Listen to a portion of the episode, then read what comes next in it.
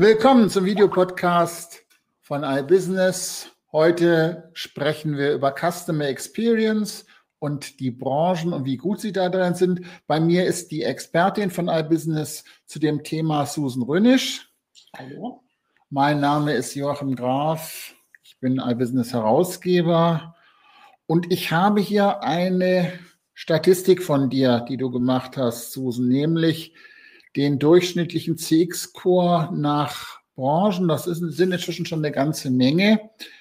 Und die Branche, die wir jetzt dies, diesen Monat zum ersten Mal, ein zweites Mal analysiert haben, liegt da ja ganz vorne. Was ist denn da passiert bei der Konsumerelektronik? Ja, genau. Also die Konsumerelektronik, Unterhaltungselektronik ist jetzt die Branche, wo wir tatsächlich zum ersten Mal einen Jahresvergleich ziehen können. Und äh, die haben sich in der Tat, die konnten in dem Score fast äh, sechs Punkte zulegen. Das heißt, die haben sich insgesamt äh, im Branchendurchschnitt, was die gesamte digitale Customer Experience, das Kundenerlebnis betrifft, äh, dann doch deutlich verbessert und äh, lösen damit auch die Versicherungsbranche ab, die wir äh, letzten Monat hatten und die überraschend gut abgeschnitten hat. Jetzt äh, hat, äh, haben die Unterhaltungselektronikhersteller in Sachen digitales Kundenerlebnis die Nase vorn.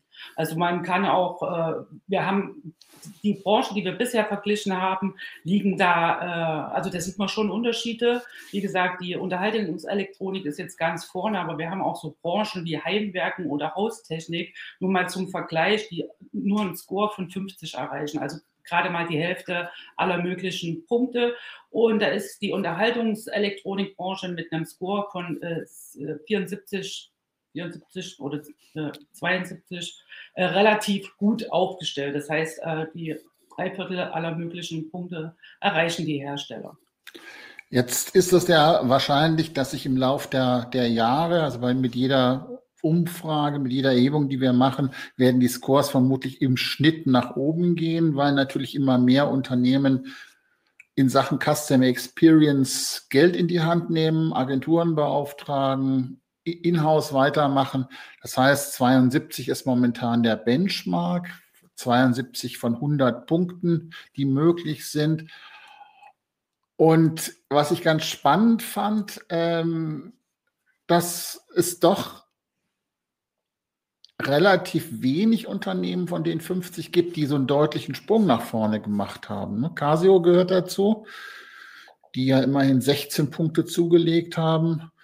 Äh, Philips, ähm, aber es gab auch Einzelne, die haben tatsächlich Punkte verloren. Wie erklärt man sich das?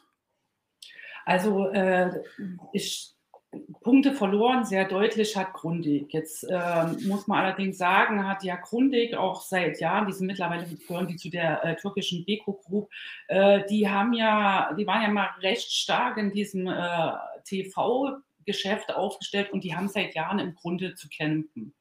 Und äh, die haben verloren und äh, die Hauptproblem bei denen, die verloren haben, ist eigentlich in der Regel das, dass die alles rund um den Shop. Das war im letzten Jahr ein bisschen besser und das haben sie vernachlässigt. Also schon mal, wenn man gar keinen Shop hat, muss man dazu sagen, ähm, gehen bei uns in dem Score, der sich ja aus drei äh, Teilscoren zusammensetzt, gehen, gehen wirklich viele Punkte verloren. Weil natürlich, äh, wir wollen ja schon wissen eigentlich, wie, äh, also wie verkaufen die und was sind die Angebote und Services da herum, genau. Und äh, was man auch noch sagen kann, warum nicht so viele so zugelegt haben, die großen Konzerne in der Unterhaltungselektronik, die sind alle schon relativ gut aufgestellt. Also wenn man dann mal direkt äh, da reingeht, der Sieger Samsung, die, die erreichen einen Score von 94. Ich meine, wie gesagt, 100 ist maximal und es geht, glaube ich, bis Platz 20. Also die liegen alle um die 80 dann. Also die sind wirklich schon sehr, sehr gut äh, aufgestellt. Also was man beurteilen kann, ich glaube, das kann man auch verallgemeinern. Es gibt immer eine, eine Anteil von Unternehmen, die sehr, sehr gut sind. Es gibt dann ein mehr oder weniger großes Mittelfeld. Das hat sich bei der Konsumelektronik tatsächlich fast großteils verbessert.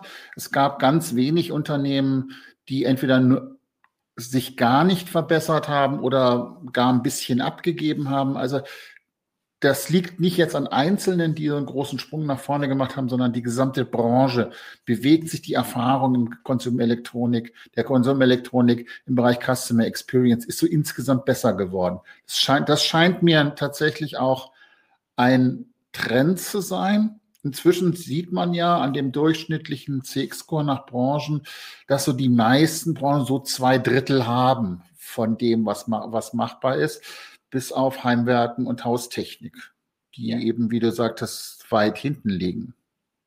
Ja, ja, das lässt sich ganz äh, einfach sagen. Ja, also äh, diese, dort findet halt einfach, wir messen ja die äh, 50 äh, umsatzstärksten Hersteller und da äh, ist halt gerade dieses äh, Direct, Direct äh, to Customer ist, das zieht gerade erst an bei den Branchen, die da hinterherhängen, weil ich weiß noch aus den äh, Scores, gerade Heimwerken und äh, Haustechnik, da ist, haben halt viele Unternehmen einfach wirklich nutzen quasi den Online-Auftritt noch als digitales Schaufenster und verkaufen noch nicht. Also die haben dort, deswegen liegen die halt einfach hinten. Und bei den anderen Branchen wie Mode und Fashion äh, oder eben ähm, Outdoor und Sport, das sind ja alles Branchen, die äh, schon sehr alt auch äh, im E-Commerce sind oder mit die erfahrensten sind. Also das ist dieser CX-POS-Score und den da sieht man, glaube ich, ganz deutlich. Da gibt es Konsumelektronik, Outdoor, Fashion, Hausgeräte, sind alle über 75 Prozent in diesem CX-Score. Das heißt, die haben gute Online-Shops.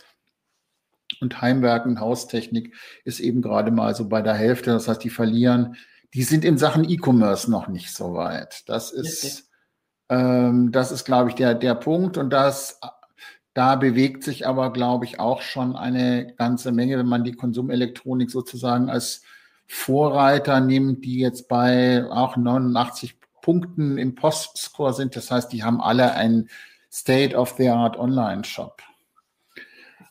Wenn man mal so in diesen Bereich Kundenservice, Kundendialog geht, das ist dieses, was, ähm, was die, die Studie als CX Ansieht. Was kann man denn darüber sagen? Also das ist das, das äh, White Paper, das FAQ, äh, das ist die Webseite, das ist die Produktbeschreibung, also also so Zeug, was man halt sich so angucken kann als Konsument oder Konsumentin. Was tut sich da? Also da muss man sagen, da haben sämtliche Hersteller äh, also äh, ihre Hausaufgaben gemacht. Die sind dort alle relativ gut aufgestellt. Das heißt also, dieser passive Score ist ja das, wo der Kunde, wie du es gerade schon sagtest, eigentlich ähm, ja Ziel der äh, äh, Unternehmensaktivität ist. Und da sind die Branchen alle relativ nah beieinander. Gut, also auch hier ist Haustechnik zum Beispiel, das ist viel mit Smart Home, äh, die sind da noch ein bisschen hinten dran, aber da gibt es nicht so ganz, ganz starke Unterschiede. Da sind die Unternehmen wirklich sehr gut aufgestellt.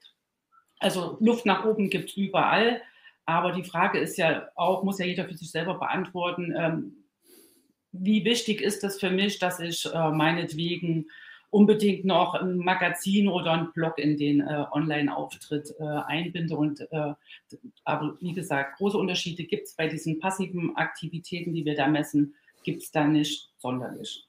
Hier liegen interessanterweise die Versicherungen im Schnitt vorne mit immer 80 von 100 Punkten. Ja. Das heißt, da ist es wohl ganz wichtig in der Branche, dass im Prinzip alles, was, was wichtig ist, da auch im Internet zu finden ist. Klar, die haben auch sehr viele freie Versicherungsvertreter, die natürlich dann auf diese Portale auch zugreifen, weswegen das auch ganz, ganz, ganz großer Punkt ist. Aber auch hier die Konsumelektronik ist ja immerhin auch mit 74 von 100 auch schon relativ weit vorne. Die anderen Branchen so eher bei zwei Drittel. Also, da, aber wie du sagst, das ist schon relativ eng beisammen. So, und dann kommen wir zu dem dritten Punkt. Das ist sozusagen der, die Achillesferse der deutschen Markenhersteller, der Aktivscore.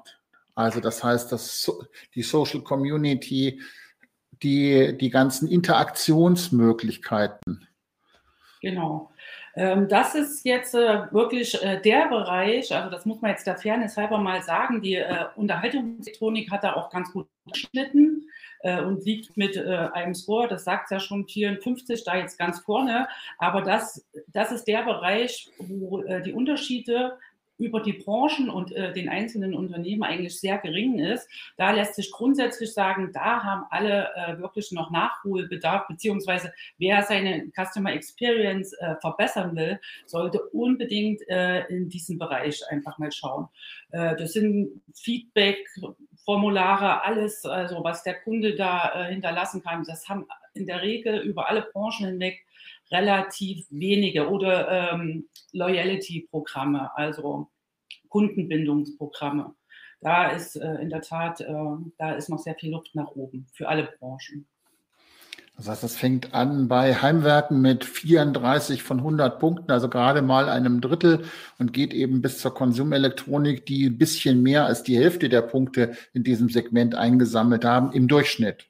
Heißt ja, es gibt immer Einzelne, die da ein bisschen weiter vorne sind, aber du hast ja selber auch geschrieben, es gibt kein einziges Unternehmen, das da in diesem Segment volle Punktzahl holt. Quer über äh, acht Branchen, das ist schon noch sehr dünn. Das heißt, die Unternehmen haben hier offensichtlich entweder nicht die Strategien oder nicht die Umsetzung oder nicht die Manpower, solche interaktiven Formate solche aktiven Elemente auf ihren Webseiten anzubieten oder sie sagen, sie machen das irgendwo anders. Kann das sein, dass die alle auf Facebook sind oder auf Instagram oder auf TikTok?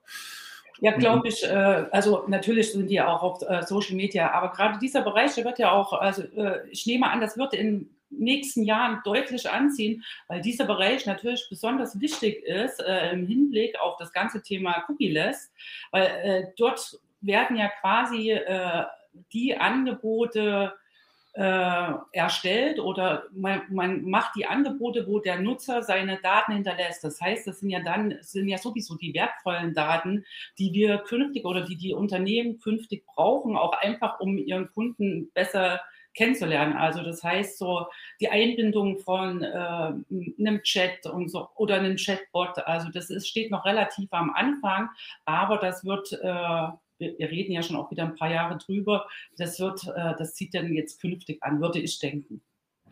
Also Zero-Party-Data, also die Daten, die der Kunde selber hinterlässt, seine Interessen, seine, seine Vorlieben, seine Kommunikationskanäle. Das ist natürlich die Sorte von Daten, mit denen das Marketing der Zukunft auch wirklich arbeiten kann. Und das ist tatsächlich etwas, wo wir momentan sehen, dass quer durch die Branchen hinweg das alles eher noch sehr unterbelichtet ist. Da gibt es ganz offensichtlich noch keine richtigen, guten Strategien, zumindest nicht vollständige Strategien. Oder die entsprechenden Agenturen haben die Strategien nicht oder das Budget ist schlicht dafür nicht da. Und interaktive Formate darf man ja auch nicht vergessen, brauchen ja auch immer eine gewisse Manpower. Das heißt, das muss ich ja auch betreuen. Das heißt, wenn ich ein Forum bei mir auf einer Webseite habe, muss ich das ja auch pflegen. Sonst, sonst ist das ja auch nicht wirklich sinnvoll. Ich muss natürlich Dinge tun und dazu brauche ich Leute, die das machen oder eine Agentur, die das für teuer Geld macht. Beides ist wohl offensichtlich noch nicht im Fokus der Markenartikler. Das ist ja bei anderen Unternehmen durchaus anders. Aber gerade diese Markenartikler haben ja wohl offensichtlich da noch einen Punkt, den sie da machen können. Zusammenfassend, wir gucken uns ja viele Branchen an. Wo meinst du, geht die Reise hin in, dem, in diesem Jahr? Sachen also, Customer äh, Experience? Also ich denke, das Thema Customer Experience, äh, du hast es eingangs schon gesagt, das ist gerade das Thema, äh, was äh, bei den Unternehmen ganz oben auf der Agenda steht, ähm, auch einfach, weil sich äh, die Kundenansprüche geändert haben. Es geht nämlich nicht mehr nur darum, äh, den günstigsten Preis oder die höchste Qualität bei einem Produkt zu haben, sondern äh, die Nutzer legen sehr, sehr viel Wert auf, auf den Service und die Angebote von den Unternehmen in ihrem Online- oder Markenauftritt. Und äh, ich vermute ganz stark, dass es äh, sich über alle Branchen hinweg dieses Jahr äh, deutlich verbessern wird, weil die Unternehmen in der Tat, in der Tat ähm, da Gelder in die Hand nehmen, um dieses digitale Kundenerlebnis auch als USP für einen selber zu verbessern äh, und dort zu investieren. Und du wirst ja jeden Monat eine neue Branche in ein Ranking packen und das veröffentlichen. Das heißt, wir werden dieses Jahr auch diese ganzen Entwicklungen hautnah mitbekommen. Ein sicher sehr spannender Effekt und für den ein oder anderen, der da als Unternehmen unterwegs ist, sicher eine Herausforderung zu gucken, wo denn da so die Konkurrenz ist und was man selber dann auch noch machen muss. Die Links und alles, was dazugehört, stehen wie immer unten. Bis zur nächsten Woche. Tschüss.